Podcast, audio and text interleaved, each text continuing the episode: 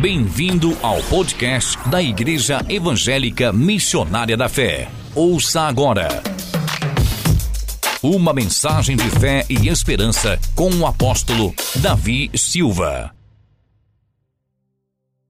Gênesis 37, a partir do versículo 1, diz assim a palavra do Senhor: Jacó habitou na terra das peregrinações do seu pai na terra de Canaã. Estas são as gerações de Jacó, sendo José de 17 anos, apacentava as ovelhas com seus irmãos, sendo ainda jovem, andava com os filhos de Bila e com os filhos de Zilpa, mulheres do seu pai. E José trazia más notícias deles a seu pai. Israel amava José mais do que todos seus filhos, porque era filho de sua velhice e fez-lhe uma túnica de várias cores. Vendo, pois, seus irmãos que seu pai o amava mais do que todos eles, odiaram-no e não podiam falar com ele pacificamente. Teve José um sonho que contou a seus irmãos e por isso o odiaram ainda mais. Disse-lhe: Ouvi, peço-vos esse sonho que tenho sonhado. Eis que estávamos atando molhos no meio do campo e eis que o meu molho se levantava e também ficava em pé. E eis que os vossos molhos rodeavam e se inclinava ao meu molho. Então lhes disseram os teus irmãos: Tu, pois, deveras reinarás sobre nós? Tu deveras terá domínio sobre nós? Por isso, ainda mais odiavam por seus sonhos e por suas palavras. E teve José outro sonho e contou a seus irmãos e disse: Eis que tive ainda outro sonho, e eis que o sol e a lua e onze estrelas se inclinavam a mim. E contando a seu pai e a seus irmãos, repreendeu seu pai e disse-lhe: Que sonho é esse que tiveste? Porventura, viremos eu e tua mãe e teus irmãos a inclinar-nos perante ti em terra? Seus irmãos, pois, o invejavam. Seu pai, porém, guardava este negócio no seu coração. Nosso Deus e nosso Pai, a tua palavra foi lida, será explanada. Quero te pedir, Senhor, perdão pelas minhas falhas. Quero pedir ao Senhor que tenha misericórdia da minha vida. Esconda-me no teu esconderijo secreto e que nesta noite o teu Espírito Santo tenha total liberdade neste lugar. Fale com este povo que se encontra aqui presente, mas aqueles também que se encontram, ó Senhor, por meio da internet conectados conosco. Fale conosco, Senhor. Queremos ouvir a tua voz. Senhor, cerque esse lugar com, teu, com os teus anjos, com o teu poder, e ministra sobre nós, e nós iremos te louvar para todos sempre, no nome de Jesus. Amém. Podeis assentar, meus queridos, amados irmãos e irmãs em Cristo Jesus. Amados, é, eu estava lendo esse texto, o texto do livro de Gênesis aqui, me chamou a atenção sempre a história de José, e eu tenho até um livro escrito baseado na história de José, mas é uma história sempre é, ela é instigante, intrigante e ela também ela é emblemática. Essa é história que nos, nos leva a pensar, a refletir sobre os planos de Deus, sobre a vocação que Deus nos dá. E o livro de Gênesis, né, o livro dos começos, o livro das origens, é onde inicia-se tudo, onde começa a história, o mundo, a relação do homem com Deus tudo está no Gênesis, começa a queda, o pecado, está no Gênesis. E ele é um livro que é considerado, de certa forma, um livro, o livro de Gênesis é um livro anônimo, vamos dizer assim, porque, é, segundo os historiadores, eles não podem, ele não pode ser lido fora, ou não pode ser entendido fora dos outros quatro livros chamados que formam o Pentateuco. Penta vem de cinco. Então, tem cinco livros chamados os livros da lei, o Pentateuco, que exatamente começa com Gênesis, e aí a gente continua com Êxodo, Número Levítico e, e Deuteronômio. E o livro, quando a gente olha para essa história que, que tem tantas é, é, é, é, inspirações, esse livro ele é comumente aceito que foi Moisés que o escreveu. Há algumas outras pensamentos, visões que tentaram dizer que não, que foi alguém, alguém que estava, mas não há base sólida para contestar a autoria de Moisés é, nesse livro chamado Livro de Gênesis. E a data dele, aproximadamente, segundo algumas pessoas, fala de algum tempo, mas alguém fala de 1400 anos antes de Cristo. Então, a data e o autor, ou seja, o escritor em si, não vai nos fazer diferença, não vai nos acrescentar nada, porque o mais importante é o conteúdo do livro e nós sabemos que o autor é o Espírito Santo de Deus, que usou pessoas. Se foi Moisés, maravilha. Se não foi também, não tem problema. A gente fica com aquilo que a palavra de Deus nos traz por meio. E esse livro é um livro que ele traz muitas histórias, histórias poderosas. E uma dessas histórias aqui tem exatamente a saga de José. A história desse adolescente que ele é chamado por Deus, vocacionado por Deus, atraído por Deus nos seus 17 anos. Deus o chama para fazer dele alguém extraordinário. E essa história de José nos chama a atenção por causa do seu chamado. O chamado de José foi por meio de um sonho. Era uma vida normal, o seu cotidiano, ajudando seus irmãos a cuidarem das ovelhas do pai. É uma, uma, uma cultura né, digamos, da roça, agropastoril, não tinha internet, tinha nada disso. E ele tem um sonho que, na realidade, era uma, uma revelação de Deus para a vida dele. E aí, ele é chamado por meio dos sonhos, e a gente ah, ah, fica assim impressionado com o chamado, porque todas as pessoas que são chamadas por Deus, né, todos, eu posso dizer que todos são chamados Todos são vocacionados. Difícil é ter as pessoas que querem obedecer o chamado. Talvez porque o chamado de Deus, o chamado de Jesus para muitas pessoas, seja difícil, porque Jesus já coloca alguns pré-requisitos para segui-lo. Inclusive, ele diz assim em Lucas 9, 23: Se alguém quiser vir após mim, coisa maravilhosa, quem é que não quer seguir Jesus?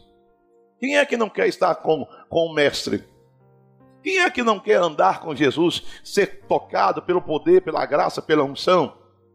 Receber a, a, a unção do Espírito Santo, receber alegria.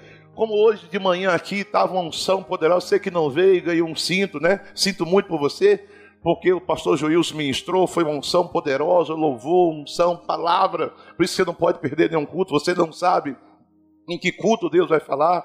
Como também você que talvez perdeu o culto de terça-feira, a gente não sabia na terça-feira se o céu já havia descido, se a igreja estava subindo. O poder, então, você. O certo é você nunca perder um culto, você não sabe que hora, que momento Deus vai falar. E, e o chamado de Jesus já disse: se você quer vir após mim, negue a si mesmo.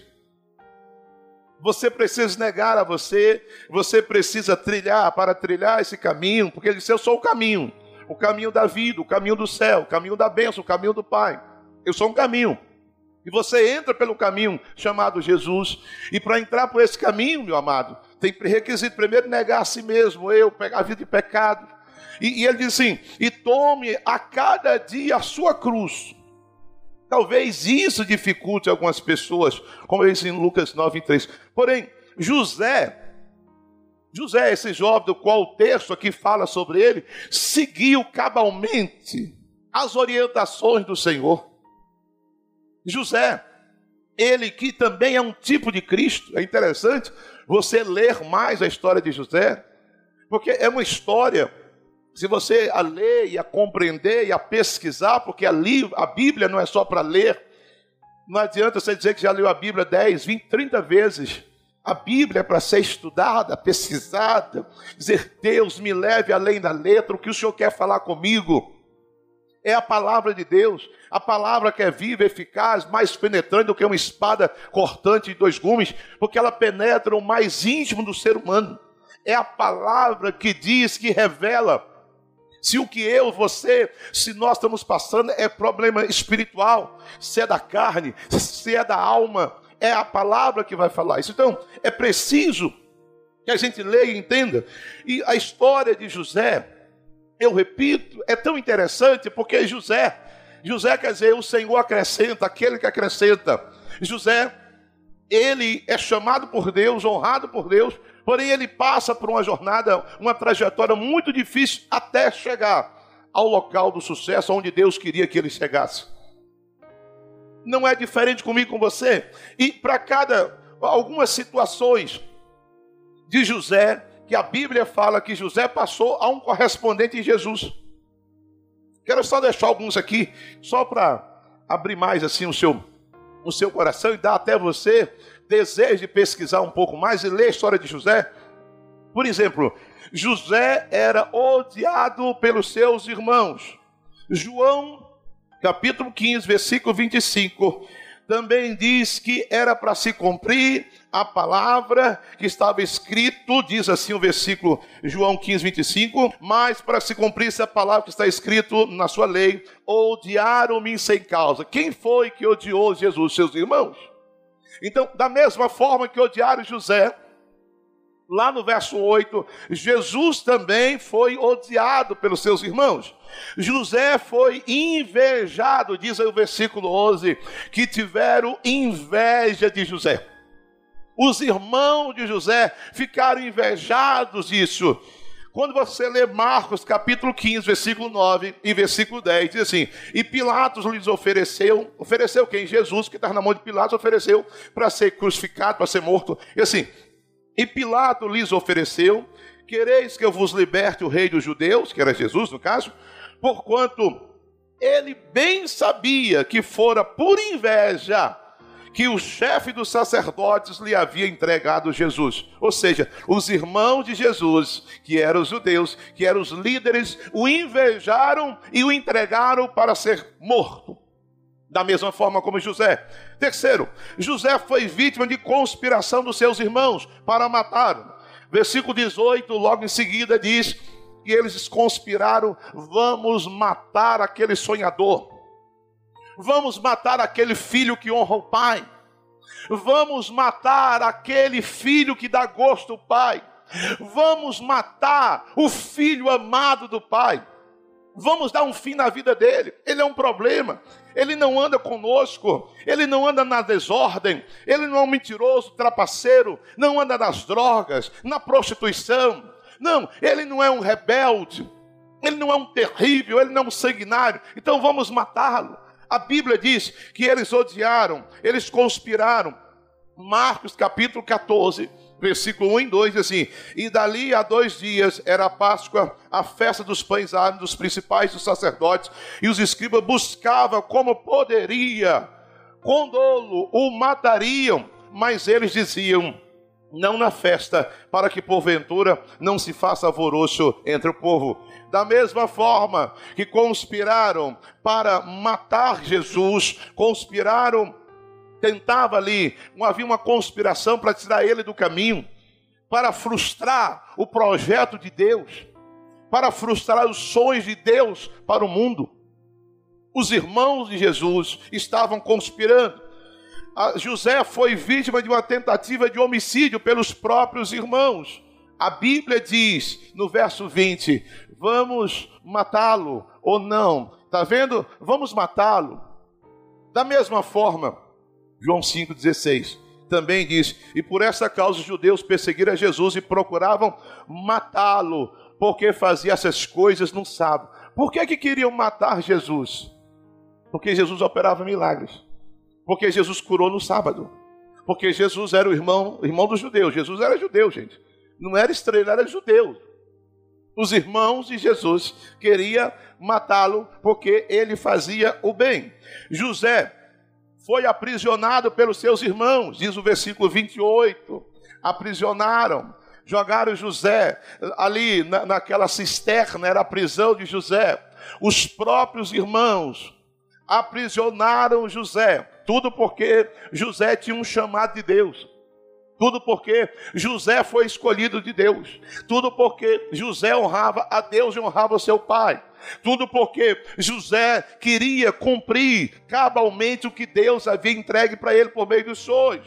Então, da mesma forma, diz o Marcos, capítulo 14, 46, e lançaram-lhe as mãos e o prenderam, prenderam Jesus quando estava no Getsema. Então, para cada situação que José vivencia, que ele sofre, há um correspondente na vida de Jesus, porque José é um tipo de Cristo. José foi vendido por 20 moedas de prata pelos seus irmãos. Foi vendido, inclusive, abaixo da tabela que eram 30 moedas. Venderam José por 20 moedas de prata, de acordo com o versículo 28 aí que nós lemos, que disseram: já que não vamos matá-lo, vamos tirar aqui da prisão, vamos tirar da cisterna e vamos vendê-lo para os medianitas, para uma caravana que comprava escravos. Venderam José por 20 pratas, por 20 moedas de prata. Da mesma forma, Jesus também foi vendido pelos seus irmãos foi vendido não pelos irmãos, mas por Judas, que vendeu aos irmãos. Jesus foi traído dentro de casa. Jesus foi traído pelo seu melhor amigo. Jesus o chamou de amigo. Jesus foi traído pela pessoa que ele mais lhe deu confiança, que foi o tesoureiro. Na igreja, por exemplo, não que os outros não sejam de confiança, mas quem é que cuida do dinheiro, por exemplo, pressupõe que é uma pessoa de extrema confiança. Pressupõe que alguém que o pastor da igreja tem total confiança nessa pessoa, não que não tenha nos outros, não que os outros irmãos não tenham competência, mas ninguém vai entregar a bolsa, vai entregar as contas, o talão de cheque da igreja para uma pessoa que não seja digna, íntima. Judas era íntimo, era o irmão íntimo, o irmão chegado inclusive na mesa, mesa da última refeição, antes de Jesus morrer, antes de Jesus ser entregue, havia uma mesa, um banquete, mesa fala de aliança. Judas estava na mesa e ele pegou o bocado molhado e colocou na boca dele. Porque o bocado molhado só dava para a pessoa mais importante. Foi a pessoa mais importante ali que recebeu a honra que traiu Jesus e que o vendeu por 30 moedas de prata. Mateus 26, versículo 14. Então, um dos doze, chamado Judas Iscariote, foi ter com os principais do sacerdote e diz: Que me quereis dar? E eu vos entregarei. E eles lhe pesaram 30 moedas de prata. Da mesma forma, porém, José foi abaixo da cotação 20 moedas, porque ele não era o Cristo, mas Jesus foi por 30 moedas. José recebeu, depois da sua luta, da sua jornada, da sua perseverança, de honrar a Deus, meu depois da conspiração que sofreu, das traições, das violências emocionais, inclusive físicas, e do seu caráter. José, ele recebeu todo o poder lá no Egito, numa terra estranha recebeu todo o poder no mundo, porque o Egito representa o mundo. Ele recebeu total autoridade, só não estava acima do faraó, que era o rei. Mas a Bíblia Sagrada diz, em, no livro do Gênesis, no capítulo 41, versículo 40 a 45, que José foi chamado de Zefenat Peneia.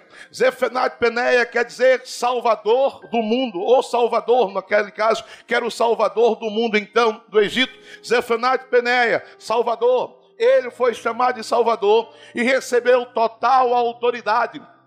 Sabe por quê? Porque o rei disse: é, eu só, eu só não é maior do que eu no trono, mas o que ele disser está dito, o que ele falar está falado. José, da mesma forma que Jesus diz em Mateus 28, 18: Todo poder é me dado nos céus e na terra. Da mesma forma, um correspondente, José recebeu todo o poder na terra. No então, terra do Egito, Jesus, que é maior, diz: Eu recebi todo o poder nos céus e na terra. Segundo, João 3,17 diz assim: Jesus veio para quê? Deus enviou seu Filho ao mundo não para que condenasse o mundo, mas para que o mundo fosse salvo. Então Jesus é o Salvador, da mesma forma que José foi chamado de Salvador. Quando nós caminhamos um pouco mais, a gente percebe que José assentou em um trono. Por que, meus amados, sentou no trono? Porque o versículo 43 do livro de Gênesis vai dizer, do capítulo 41, versículo 43, que o faraó mandou José subir no segundo carro. O primeiro era o dele, o segundo era de José, para ser honrado perante todos. Quer dizer que era como ele era o que assentava ao lado, ele era como o primeiro-ministro para botar. Prepare o outro carro, onde eu passar, ele passará. E aí o rei vai dizer: todos se curvem diante dele. Todos tinham que se curvar diante de José porque ele era o salvador naquela hora. Ele era o Zefanat Paneia, ele era aquele que tinha autoridade. E a Bíblia Sagrada diz que Deus colocou Jesus assentado num trono ao lado do Pai. Efésios capítulo 1, versículos 20 a 22, assim que manifestou em Cristo, ressuscitando dentre os mortos e pondo a sua direita nos céus, acima de todo principado, potestade, poder e domínio, e de todo nome que se nomeia, não só desse século, mas também no vindouro, e sujeitou todas as coisas aos seus pés, e sobre todas as coisas constituiu como cabeça. Cabeça é autoridade. Veja os paralelos entre José Jesus, tamanha é a autoridade. Da mesma forma que José foi levantado naquele momento para salvar o povo da morte. José, a Bíblia Sagrada diz, no capítulo 41, versículo 35, quando ele está diante do rei, e ele dá para ele, dizendo: Rei, o sonho que o senhor teve das vacas magras e gordas, espigas, etc., gordas e magras, isso representa fome. Então o senhor deve pegar uma pessoa de confiança, que tenha juízo, tenha cabeça, e essa pessoa vai conseguir ah, regimentar tudo que tiver por aí e vai juntar o maior número possível de alimento, de comida, para que o povo não morra de fome. José foi levantado para preparar a comida para que aquele mundo não morresse da mesma forma, Jesus desceu para ser o pão da vida, assim como ele era o preparador do pão, o provedor do pão, para que aquelas pessoas não morressem de fome. Jesus é o pão que desceu dos céus, para que as pessoas não morram de fome espiritual, não vão para o inferno, porque ele diz em João capítulo 6: aquele que não comer do meu corpo não tem parte comigo, porque eu sou o pão vivo que desceu do céu. Para quê? Para saciar a fome espiritual da raça humana. José representa todo aquele que foi chamado por Deus. José representa todo crente, toda pessoa que um dia ouviu o chamado de Jesus. Todas as pessoas que um dia receberam o convite e disseram sim, eu aceito Jesus, ou aquelas que ainda irão aceitarem, estão também representadas na pessoa de José, pois o seu nome diz: Deus multiplica ou Deus acrescenta, assim como Deus tem acrescentado na tua vida diariamente saúde, graça, unção, poder, livramento. Há uma unção de Deus sobre a tua vida, há um poder, Jeová, o Deus Todo-Poderoso é o que multiplica os teus anos de vida, a tua saúde, a tua prosperidade, a tua família, os bens que você tem, tudo que você tem, é Ele que acrescenta o Deus Todo-Poderoso. Aplauda mesmo a Ele. Eu acho interessante que o chamado de José foi para um menino de 17 anos. E a gente vê hoje tantos jovens distantes, tantos jovens achando que o chamado de Deus é para idosos, é para quem já está no final da vida, acha que não é para ele, mas o chamado de Deus, eu repito, é para aquelas pessoas que um dia nasceram, que estão aqui porque são criaturas dele. São filhos que não sabem que são filhos, e ele quer realmente transformá-los em filhos de fato e de direito, por meio de Jesus. E aí, quando você, porque eu digo, que José representa eu e você também. Porque todos nós, ou a maioria dos cristãos, enfrentam situações semelhantes a de José. Desde o dia que você aceitou Jesus, Você foi colocado numa jornada difícil, porém vitoriosa. A difícil e vitoriosa jornada do crente. No dia que você aceitou Jesus, você se tornou filho de Deus, foi chamado, marcado pelo poder do Senhor, com a unção do Espírito Santo. A partir daquele dia, você passou a ser uma pessoa diferente. Amada nos céus, odiada na terra. Você passou a ser uma pessoa que muitas vezes se tornou indigesta para as pessoas até mais próximas. Você se tornou indigesta para a sua família para aquelas pessoas que se diziam amigas, para aquela família que parecia que era uma maravilha, mas no dia que você disse aceitei Jesus, eles começaram o quê? A conspirar. Você de repente foi perseguido, quem sabe há alguém aqui que me assiste ou que está aqui presente, que tem sofrido talvez perseguição por causa da inveja, inveja de irmãos, inveja de amigos, inveja de colegas, porque a inveja é uma praga maldita. A inveja é algo terrível. E a, a, o desgosto provocado pela felicidade de José causou a felicidade, a alegria de José causou um desgosto nos seus irmãos. Irmãos amados, eu já vi pessoas dizendo que estão desgostosas e felizes porque um membro da sua família agora é crente. Já vi casos que não são coisas fantasiosas, de mães, mães, pelo menos uma, eu conheci, que dizia que preferia ver os filhos mortos a vê-los com Cristo, a vê-los na igreja. E ela os viu, infelizmente, e da forma mais trágica. Quantas pessoas sentem um desgosto terrível de saber que o membro, quem sabe o pai, a mãe se converteu, o filho se converteu, maridos terrivelmente diabólicos. Ameaça essa semana. Eu estava ministrando quinta-feira, novamente eu sei na mesma igreja, que eu disse realmente foi novamente céus abertos. Eu saí daquela igreja lá, já era 15 para as 11 da noite na quinta-feira.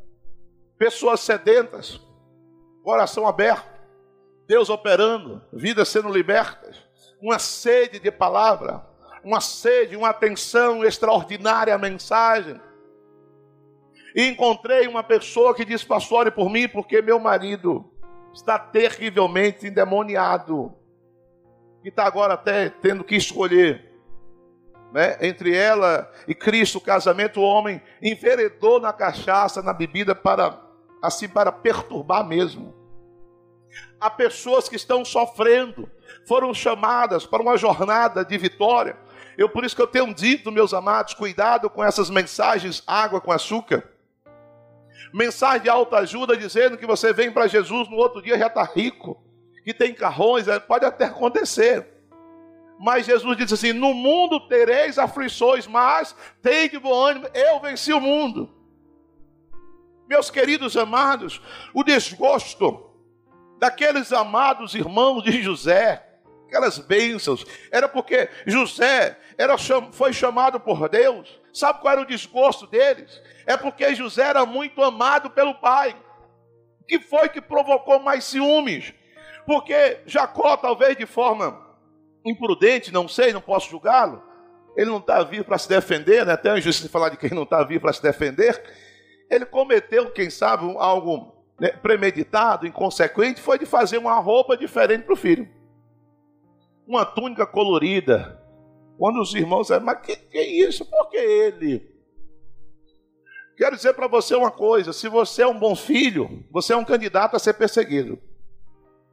Se você é uma filha obediente, pode ter certeza que o diabo não gosta de você. Agora, se você é um filho ou uma filha rebelde, Fique tranquilo que o diabo não vai lhe perseguir, porque já está fazendo a vontade dele. Se for um filho ou uma filha rebelde, que não ama, não honra pai e mãe, fique tranquilo, o inferno não vai te perseguir, porque sabe que você irá para lá, se não mudar. Porque se tem algo que leva a pessoa a ter longevidade e prosperidade, é honrar pai e mãe, que é o primeiro mandamento com promessas. Então, eles tiveram uma trama diabólica. Os irmãos de José, aquela trama foi tão terrível que combinou com a venda de José como escravo. José foi vendido como escravo. Mas o que me chama a atenção é que, mesmo sendo vendido como escravo, mesmo sendo traído, perseguido pelos seus próprios irmãos, porque a dor é maior. Porque você ser perseguido por pessoas que você não conhece, normal. Você ser perseguido por inimigo, é mas ser, perseguido e traído ou traída pela pessoa que você mais ama, pelo seu próprio sangue. Isso dói mais, por isso que às vezes é difícil para algumas pessoas perdoarem, porque a traição dói. E José, ele está sendo perseguido, mas o que me chama a atenção, que serve para mim para você, meus amados irmãos, você que está em casa, é que com tudo isso José não perdeu o foco do chamado de Deus para ele. Com todas as lutas e provas, José não desviou seu olhar de Deus. Sabe, aquelas lutas e provas não encurtaram a vida de José. Porque sabe uma coisa que encurta a vida de muitas pessoas? Amargo, ódio, ressentimento, amargura. Ficam amargos, ficam amargurados, não perdoam, aí consequentemente morrem mais cedo, não tem longevidade, não tem alegria na vida, mas a Bíblia diz que José, ele morreu com 110 anos de vida. E ele teve filhos e deixou uma geração para dar continuidade e ser contado como uma das tribos. Os filhos de José deram continuidade, e tem mais: ele morreu, e antes de ele morrer, Gênesis capítulo 49, versículo 22, 26, ele recebeu a bênção do seu pai, que era muito importante, e é. As pessoas que não sabem hoje, que não valorizam o que é a bênção de um pai, o que significa a bênção de uma mãe. Por que existem muitas pessoas infelizes? Por que, que existem muitos casamentos que não dão certo, que é uma tristeza, é uma tragédia? Por que, que estão muitos filhos aí perdidos? Porque não contaram com a benção da mãe, não pediram a benção da mãe, a benção do pai.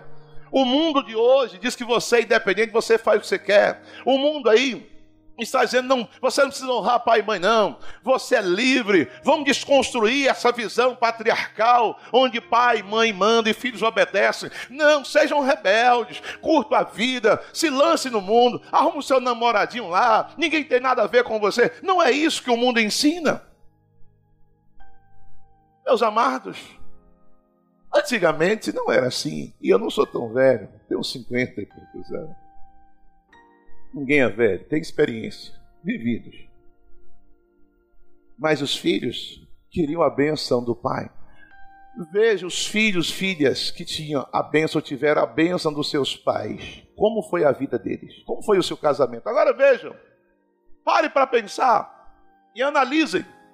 Pessoas que se envolveram em um relacionamento à revelia do pai e da mãe que não quiseram nem saber, que o pai ou a mãe até disseram: Olha, minha filha, meu filho, nada, que nada, o senhor também, a senhora também implica com tudo. Não é, não é nada disso, não. Veja hoje se não estão chorando as pitangas. Veja se não está na maior amargura. Mas José, ele recebeu a bênção do seu pai. O pai, que os irmãos fizeram o pai pensar que ele havia morrido.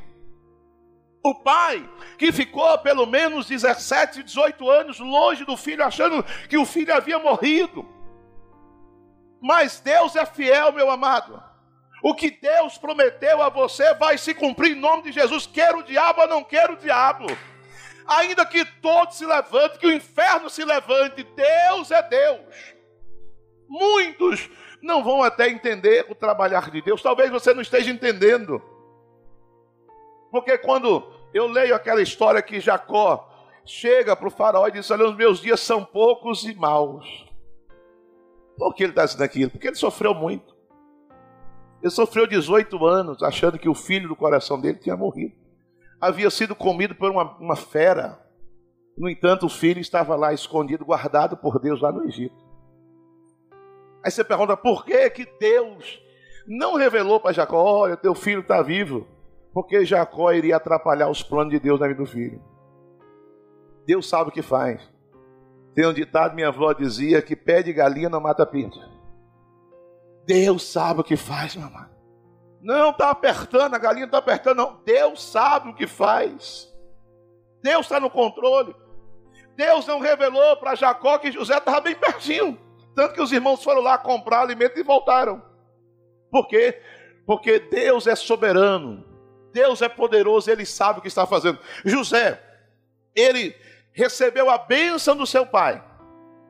Mesmo depois de ter dito que ele havia morrido, ele sofreu, foi perseguido, caluniado, traído, preso, vendido como escravo. Mas ele chegou ao pódio, ele chegou ao lugar de honra, ele chegou ao lugar que Deus havia determinado, Deus desenhou para ele chegar àquele lugar. Deus desenhou a tua história no livro dele, e elas vão se cumprindo a cada dia, como disse Davi no Salmo 139. A minha história está no teu livro e a cada dia vai desenvolvendo. Meus amados, o que me chama a atenção é que isso, repito, pode ocorrer com todos aqueles que servem o Senhor. Você pode até ter sido lançado em uma cisterna, ainda que queiram lançar você numa cisterna, você não ficará lá para sempre. A corda da misericórdia de Deus vai te alcançar e vai te tirar de lá. Eu não sei qual é a cisterna que você de repente está vivendo hoje, enfrentando essa luta, essa prova, essa dificuldade, mas tenha certeza que Deus não se esqueceu de você.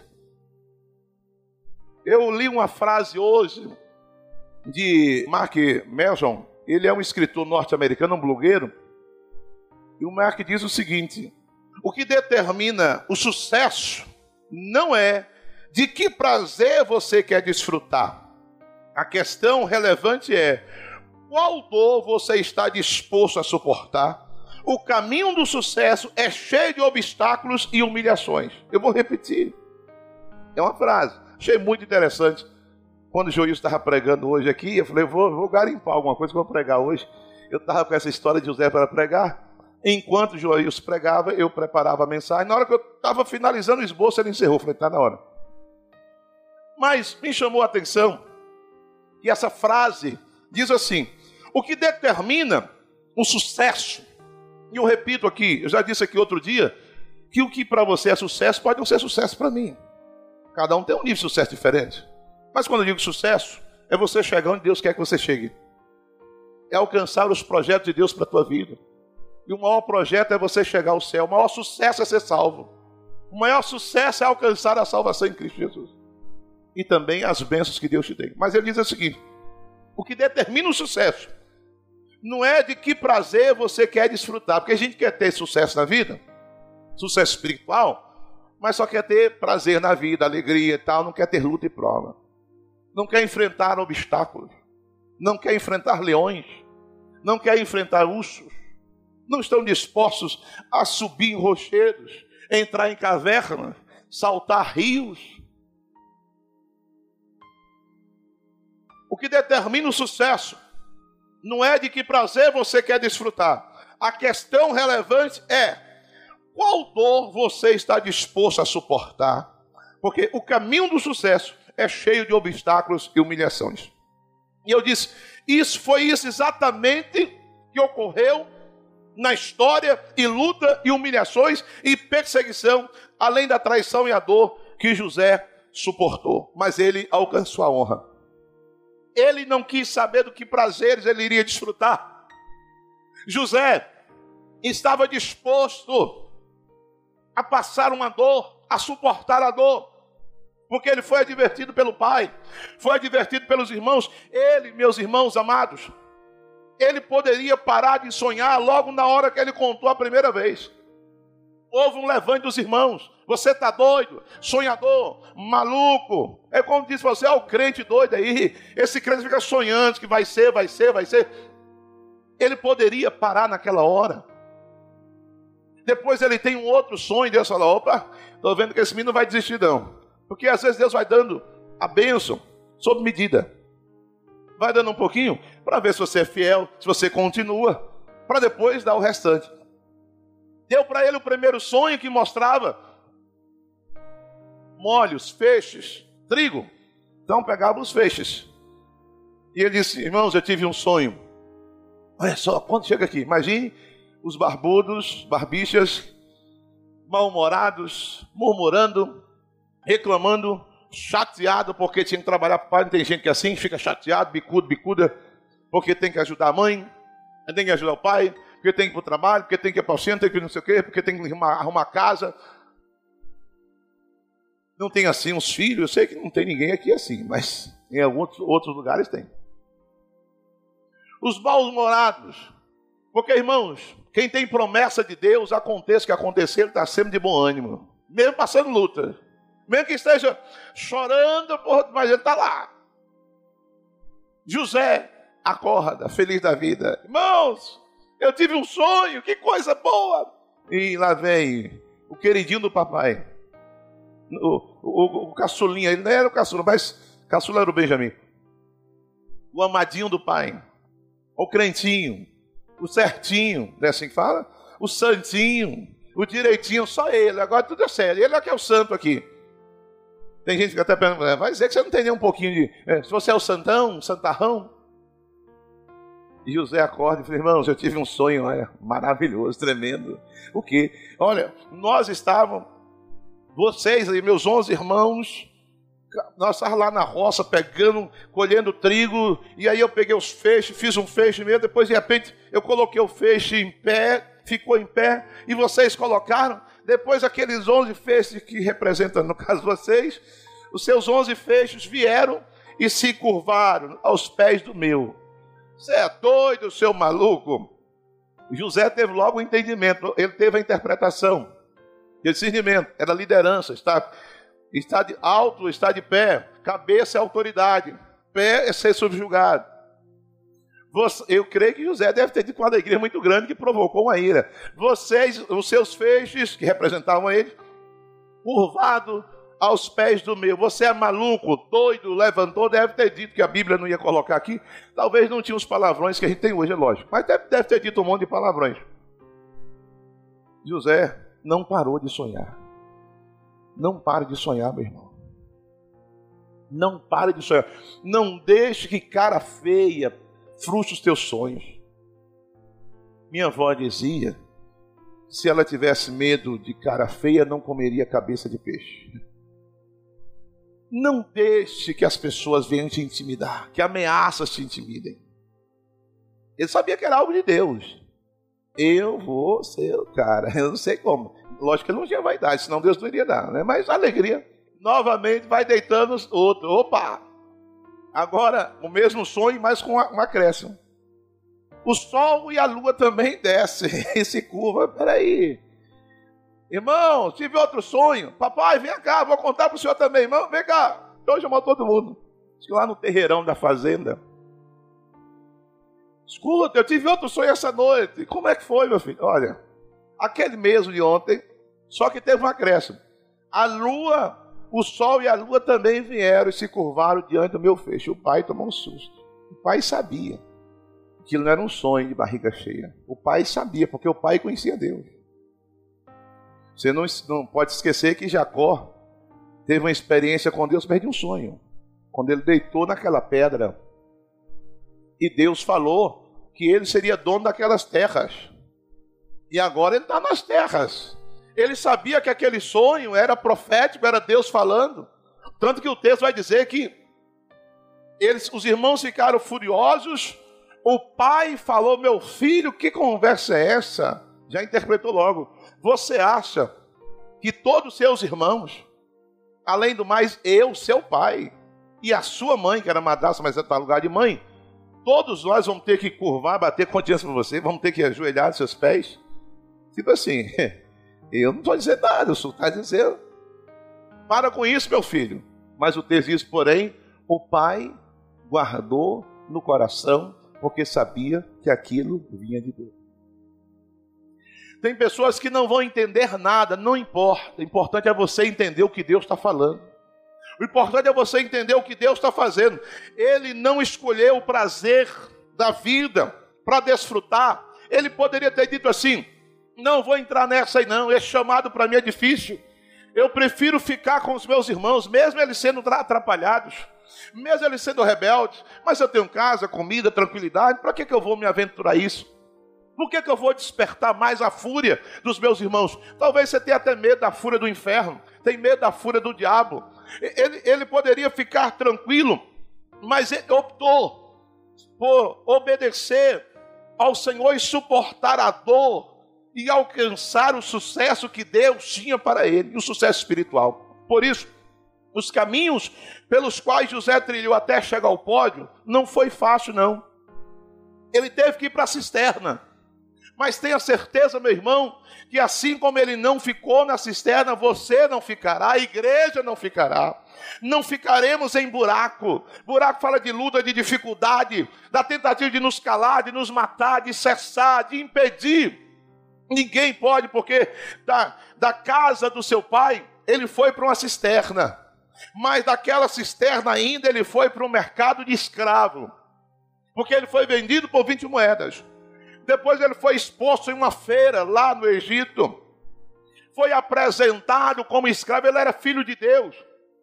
Ele tinha uma família. Ele tinha tudo.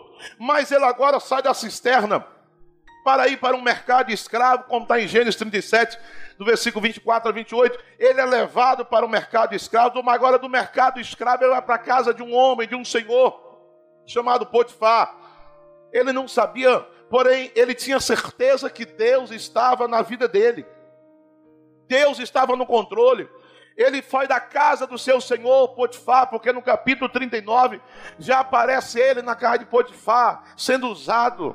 Ele não perdeu a oportunidade, meus irmãos, de glorificar o nome do Senhor.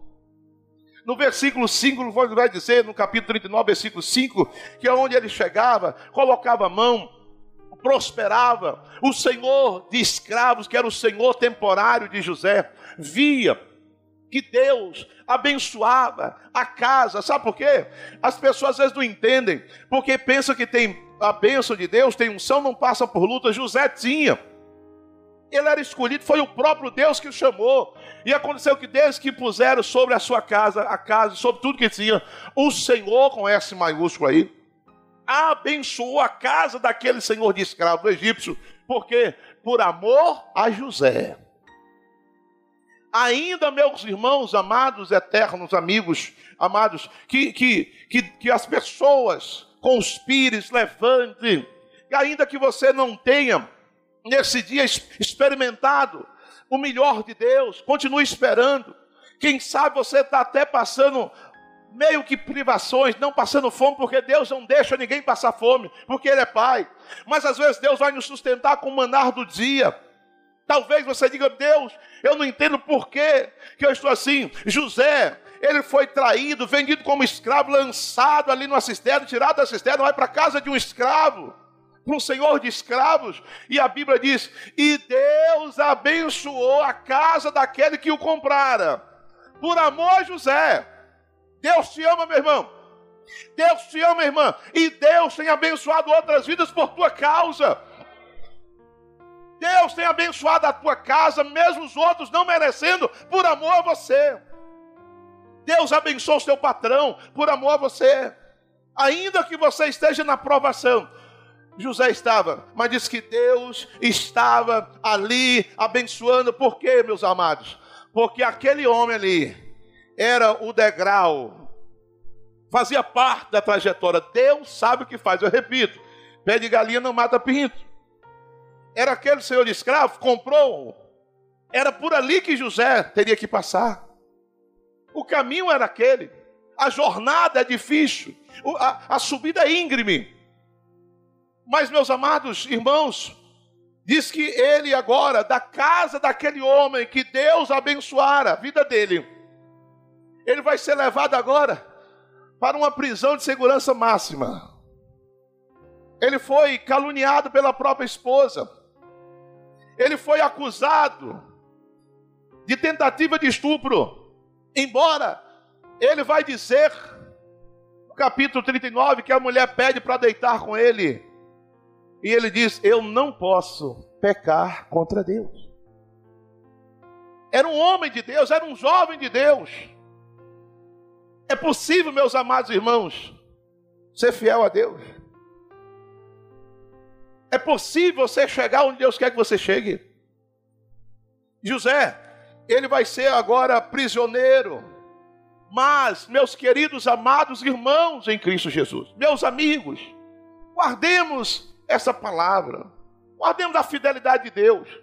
Você talvez, eu repito, não está entendendo, como Jesus até disse para os discípulos: o que eu faço agora vocês não estão entendendo, entenderão depois. Era preciso, foi o que Deus desenhou. Não foi o diabo tripudiano, não. Não pense que o diabo está vencendo, que o diabo nunca venceu, jamais vencerá. Para ele entrar na vida de alguém, como entrou na vida de Jó, teve que pedir autorização a Deus. O caminho do palácio era pela casa de Potifar.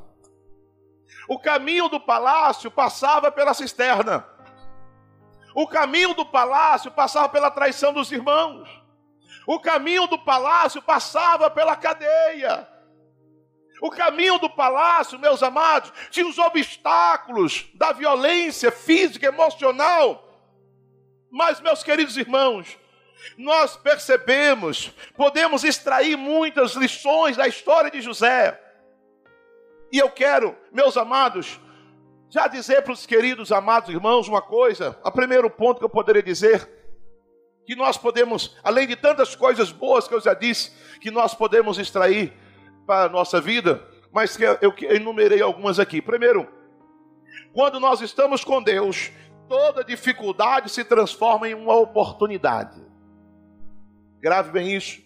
Se você está com Deus, se Deus é na tua vida, tenha certeza que toda dificuldade que se apresentar na tua vida é uma oportunidade que Deus está te dando para você vencer e crescer. Não se abata. Não se desespere. Jesus diz: Eis que estou convosco todos os dias até a consumação dos séculos. Você e Deus é maioria absoluta. José não tinha irmãos, José não estava com pai biológico, José não tinha tio, avô, não tinha ninguém, nem um amigo, nem conhecido. Ele era um estranho no Egito, condenado, meus irmãos. Você sabe o que é?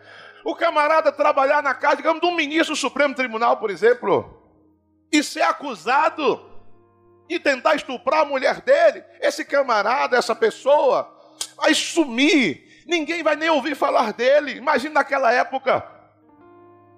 Por que, que ele não morreu? Por que, que o homem não mandou matá-lo? Ele era estranho, porém ele não estava só, porque Deus estava com ele. Estava na prisão, pastor? Estava.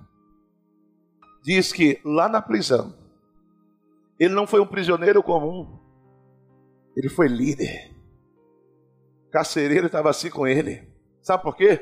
Quando aparece uma dificuldade, é uma oportunidade. A maior dificuldade que ele poderia ter enfrentado agora era essa: de ter atentado, acusado injustamente de ter atentado contra a honra daquele homem, daquela mulher. Mas essa dificuldade era a oportunidade dele se tornar governador do Egito. Era a oportunidade dele se tornar o primeiro-ministro da maior potência do mundo. Era a oportunidade dele ser reconhecido como salvador do mundo. Era por meio daquela traição. Ele aproveitou a oportunidade para glorificar o nome do Senhor na casa de Potifar. Ele aproveitou, meus irmãos, ele viu no cárcere que era uma oportunidade de se livrar da injusta prisão e chegar ao trono do rei. Ele viu, opa, aqui é a minha oportunidade. Você tem que aproveitar as oportunidades para glorificar o nome do Senhor. José, ele usou a oportunidade no palácio para mostrar quem era o Deus que ele servia. O rei quer dizer: Esse homem tem o espírito dos deuses. Quem é esse cara? Quem é esse menino? Era José é você, sou eu, são os filhos de Deus. Porque onde os filhos de Deus chegam, eles fazem a diferença. A jornada é difícil, ela é espinhosa, mas é vitoriosa, porque em todas as lutas nós somos mais do que vencedores. Você está aí.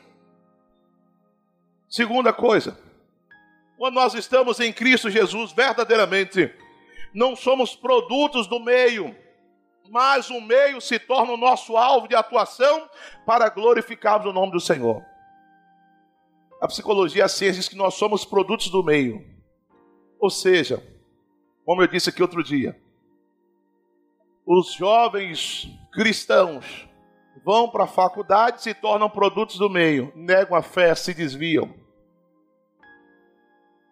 As pessoas saem, viajam, chega lá, onde elas entram, se tornam produtos do meio, porque elas são influenciadas. As pessoas se tornam produtos do meio agora não saindo com o celular na mão, produto das redes sociais. Fala exatamente igual as pessoas falam nas redes sociais. Até o vocabulário mudou. Não se fala mais a palavra completa, é, é gestos iam, são duas letras. E elas vão mudando porque se transformam, ficam antipáticas. Algumas ficam envenenadas com as redes sociais, entram na moda, tudo que acontece, ela é produto do meio, não importa, eu tenho que me tatuar também, tenho que me rasgar todo, tenho que rasgar a roupa toda, eu tenho que ser rebelde mesmo. Não, agora já tem, alguns dizem, já tem outro movimento, pode ser crente e gay ao mesmo tempo, não tem pro... é assim. Mas quem está em Cristo verdadeiramente não se torna produto do meio mas o meio torna o seu alvo de atuação para glorificar o nome do Senhor.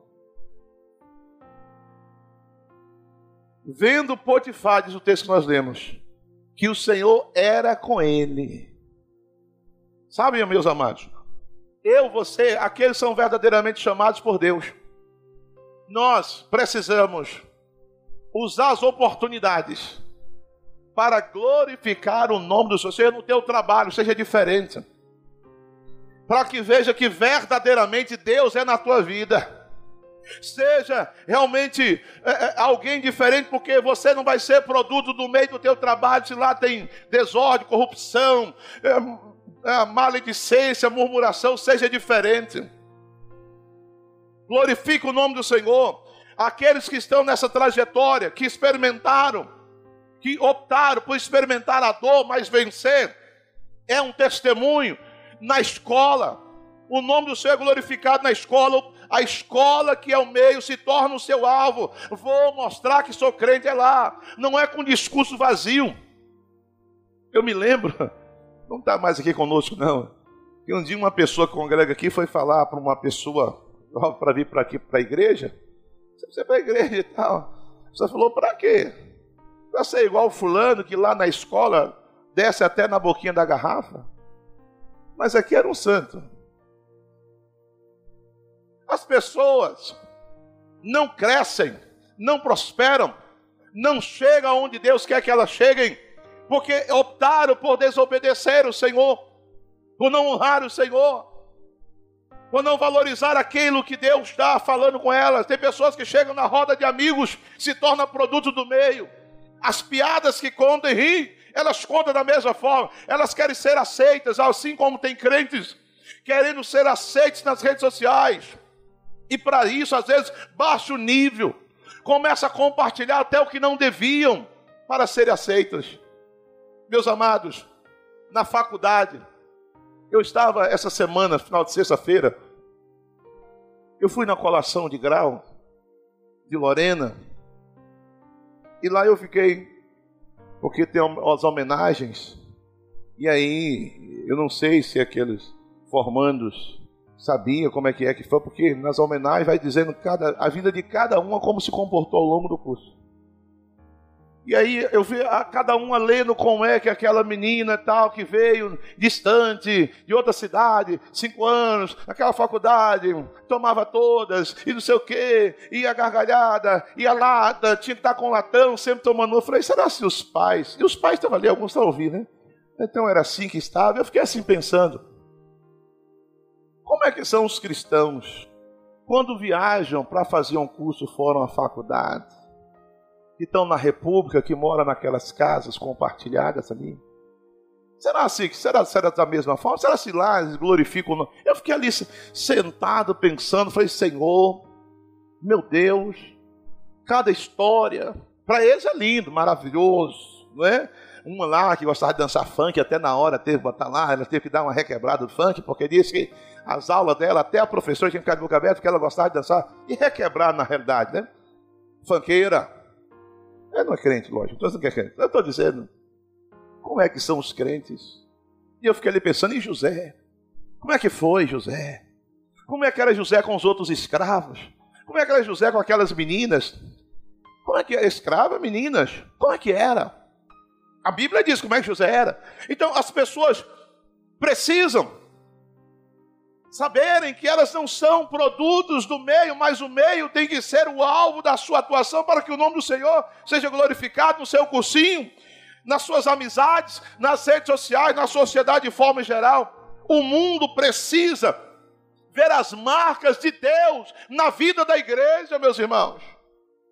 Precisa ver, as pessoas precisam ver as marcas de Cristo na juventude cristã. Não é no besterol que a gente ouve por aí. E José, ele se manteve íntegro, por isso que Deus o colocou no pódio. A expectativa de Deus a nosso respeito no mundo é que nós venhamos glorificar o nome dele para que outras vidas sejam alcançadas. José, ele sabia que Deus esperava dele. Por isso que no versículo 9 aí do capítulo 39 ele fala: "Eu não posso decepcioná-lo. Eu não posso trair Deus. Eu não posso estragar o projeto quando as pessoas começam bem e terminam mal." se desviam, caem, largam, abrem mão, se perdem, começam bem e terminam mal. Eu sempre digo: o importante não é como você começa, é como terminam. É como termina a sua vida, como termina a sua história. A expectativa de Deus é boa e você precisa corresponder com ela. Amém? Terceiro, não fique apenas sonhando, mas lute e resista a toda e qualquer tentativa do inimigo de frustrar os teus sonhos. Porque a gente fala, ah, é, Deus até que tem uma coisa boa para mim, eu, eu creio mesmo, né? mas não lutam, não persistem, não resistem. Qualquer probleminha que vem, né, mas acho que eu não vou mais, eu desisto, eu entrego meu cargo. Ah, gente, não vai chegar a lugar nenhum. Já viu aquele povo tudo dói-dói, né? Qualquer coisa, ai, eu tô dói, eu não gostei não, fulano falou, eu já me ofendi, falou comigo de um jeito que eu não gostei, falou alto, Aqueles que querem chegar aonde Deus quer que chegue, ele precisa suportar e precisa lutar. Não, diabo, você não vai frustrar meu sonho, não. Carne, carne. Minha alma, alma. Peraí, você quer me atrapalhar? Não, não vou ficar chateado, não. Acho que eu precisava mesmo. Eu tenho que mudar mesmo. É isso mesmo. Vou, vou desistir, não. Vou sair coisa nenhuma. Vou ficar. Agora é que eu vou ficar. Agora é que eu vou melhorar. José, ele não ficou lá só sonhando, não. Os irmãos levantaram, ele resistiu. A mulher levantou quando ele resistiu, meus irmãos. José era, era, é, é, é, era, um escravo, era um jovem bonito. Uma casa de uma mulher bela, bonita. Imagina aquela mulher quando estava os hormônios dele assim, fruvilhando lá em cima. Dá uma deitadinha aqui, custa nada, meu marido saiu, a casa é grande, meu marido está viajando, você está aqui, você é meu criado, entra aqui arrumar. Os outros escravos não vão falar nada porque estão lá fora. Você está aqui, obedeça a sua senhora, estou te mandando, deita aí. Ele vai dizer, bom, é melhor obedecer, não é? Ele poderia dizer, manda quem pode, obedece quem tem juízo. Então eu vou obedecer a minha senhora. Olha, eu nem podia não, mas ah, para obedecer, não. Diz, oh minha senhora, eu sinto muito. Eu não posso decepcionar ele. Eu não posso, se você não deitar comigo, não ter, deitar é relação mesmo, não ter grito aqui de que você tentou me agarrar. E você vai ser preso, morto. E faça o que a senhora quiser. Eu sou inocente. Deus vai julgar minha causa. Se eu for condenado, fazer o quê? É nessas horas, meus irmãos. Nessas horas, José, ele preferiu. Sabe por quê, meus irmãos? Da promessa à vitória a uma longa, uma longa jornada e difícil de ser alcançada, mas é possível. Igual aquela da capa do meu livro, da promessa à vitória. Uma jornada de fé e perseverança. Ah, tem pessoas que ficam só sonhando, mas não lutam, não, não persistem. Sabe por quê? O vale entre o sonho e a realização do mesmo é repleto de caminhos, de provas e muitos obstáculos para serem vencidos. Eu preciso avançar onde eu tenho que avançar e tem mais, eu não posso queimar etapas. Sabe por quê? As pessoas não crescem, não avançam, não chegam onde querem, porque queima etapas, pula, não espera o tempo de Deus, a hora de Deus. José, ele suportou tudo para chegar lá. Estou encerrando. Se você realmente quer ser honrado por Deus, você que é filho, filha do Senhor, saiba que essa jornada ela é difícil, mas ela é vitoriosa. É uma vitória, uma atrás da outra. Para você trilhar o caminho de lutas e provas e chegar onde Deus quer que você chegue e seja vitorioso, é preciso você não abrir mão dos seus sonhos. Nunca abra mão dos seus sonhos. Aconteça o que acontecer, não pare de sonhar e lutar por eles. Deus falou, eu creio. Deus disse que vai salvar minha casa, eu creio. Deus vai salvar meu filho, eu creio. Aí o diabo fala: que idade, está tá repreendido, Satanás. Deus falou que vai me curar, eu creio. Deus falou que vai, eu creio. Deus falou, eu creio. Deus falou, eu creio, acabou. Determine a tua vitória. Tenha determinação e persistência, porque essas são marcas de campeões, de vencedores determinação e persistência. José não desistiu, ele lutou. Você, para aqueles que gostam de futebol, que entende, até os 45 minutos do segundo tempo, Deus pode te honrar. E quem sabe até uma prorrogação, Deus vai te honrar lá. Agora, se for bater pênalti, Deus vai te honrar também. Mas, meus irmãos amados, seja qual for a disputa, Deus vai te honrar. Meus amados, nós precisamos entender que Deus tem o um melhor. Uma coisa, você quer vencer, não seja medíocre. Não fique sempre abaixo. Tem pessoas que tinham qualquer coisa médio, médio, médio é medíocre. Deus tem para você muito mais. Deus tem para a sua igreja céus, céus abertos. Deus tem para a sua igreja a morada com o eterno ao lado do Pai. Deus tem o melhor da terra para os seus filhos. Isaías 1,19: Se quiser de ouvir, comereis o melhor da terra. Mas o querer e ouvir é uma jornada longa, difícil, mas vitoriosa. Viva acima das circunstâncias de uma visão de excelência. Creia num Deus de excelência. José tinha uma visão de excelência. José, onde ele chegava, ele logo era posto em uma posição de excelência. Foi na casa do Senhor, foi na prisão, porque porque Deus via em José alguém escolhido para honrar. Deus chamou, Deus não faz acepção de pessoas. Deus, ele quer honrar todos. No caso, ele teve a confiança do carcereiro, foi um chefe ali dentro. No palácio, ele não foi para a cozinha, não. No palácio, ele assentou ao lado do rei para governar. Não, porque assim, não, sabe o que é? O rei chamou, não, fala com ele que eu espero aqui fora, não. Mandou, pronto. É para chegar na presença dele, vou lá. Pode falar, posso. Olha, o senhor tem. Ah, eu não sei, eu não posso. Meus irmãos amados, Deus é muito bom, maravilhoso. O que ele promete, ele cumpre. Se algo não deu certo ainda, ou não é tempo de Deus, ou não foi Deus que falou. Duas coisas. Mas se foi Deus, creia. Seja fiel a Deus e tome cuidado com as pérolas no caminho. Já contei a história das pérolas no caminho, né? Na corrida, ali naquele contexto que Paulo está sempre falando das corridas, corria nos estádios, corria, tinha corridas. E sempre o corredor, o atleta, ele fazia, como diz Paulo, esmurrava o corpo, fazia dieta, se preparava para que no dia da maratona da corrida ele pudesse chegar lá na frente e receber uma coroa que era feita de folha de louro, mas era a coroa de honra, ficava ao lado direito do imperador. Era o maior prêmio. Muitas pessoas, empresários, etc., que gostariam de ter aquela coroa e não tinham. Por quê? Não tinha o biotipo, não iriam chegar lá, não iriam. Então o que, que eles faziam? No dia da corrida, diz as histórias, eles pegavam pérolas, diamantes, de algumas pérolas, e eles ficavam bem perto a chegada. E quando o corredor vinha querendo vencer, eles jogavam as pérolas no caminho. Quando eles olhavam, baixavam para pegar, ele passava na frente, chegava lá e recebia a coroa. Quando você estiver caminhando, sempre vai aparecer uma pérola. A pérola que aparecia ali era a mulher de Potifar. Eu não posso pegar essa bandeja. Cuidado com a bandeja que lhe aparece no caminho.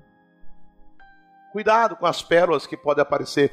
José, ele estava determinado. José, ele era um homem que sabia, um jovem que sabia administrar suas emoções, porque Deus era com ele. Vença suas emoções. Ele podia ter a chance de deitar com a mulher, mas ele preferiu não. Ele preferiu honrar Deus. Diga não ao ódio. Diga não à mágoa. Você quer vencer? Não seja um poço de mágoa, de ódio. José sabia o que Deus tinha para ele. Foram os irmãos que traíram José. Mas José libera perdão. Ele perdoa todos. Você conhece a história, leia toda a história. Os onze irmãos tiveram que se curvar literalmente. Tem toda aquela história que tinha fome, Canaã não tinha comida, tiveram que comprar no Egito, souberam que o Egito tinha comida. Como eram anos, eles pensavam que José já teria morrido. Tinha barba, é tudo diferente. Os turbantes. Quando eles, José estava como, vestindo como egípcio e não como judeu, eles chegaram, não reconheceram José. Foram implorar, você conhece a história, para comprar comida. José fez toda aquela jogada escondeu a caneca, né, a taça, prendeu, prenderam os dez, os dez foram lá se ajoelharam aos pés dele, por favor. Ele falou: opa, o sonho está se realizando. Dez feixes já se curvaram, mas eram onze. Cadê o outro? O outro é Benjamim, é o mais novo. Meu pai não permite, meu senhor, a gente vir. Não, se o seu irmão mais novo não vier, ninguém vai sair daqui. Opa, tiveram que ir lá pedir o velhinho Veio só vocês querem me matar, já mataram meu filho, agora o último que eu tenho do meu amor, que era Raquel. O homem disse: se ele não for, a gente está perdido. Levaram Benjamim. E chegaram lá os onze, se curvaram diante de José, sem saber que ele era José.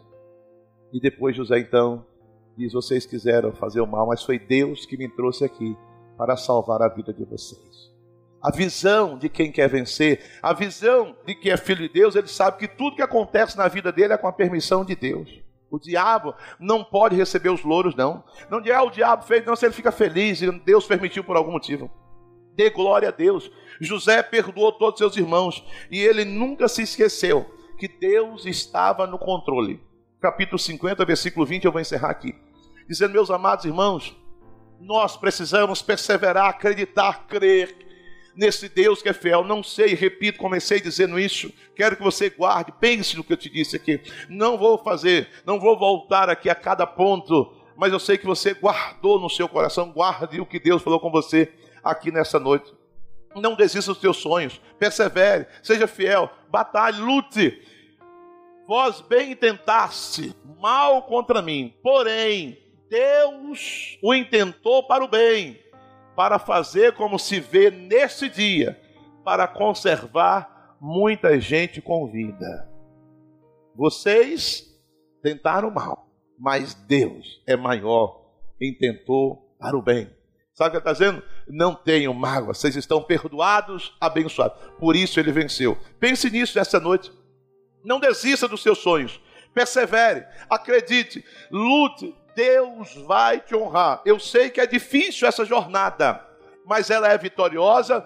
Romanos 8,37 diz que em todas as lutas nós somos mais do que vencedores. Se puder, aplauda o Senhor. Que Deus aplique a sua santa palavra no seu coração. Obrigado por ouvir o podcast da Igreja Evangélica Missionária da Fé. Esperamos que você tenha sido abençoado e inspirado.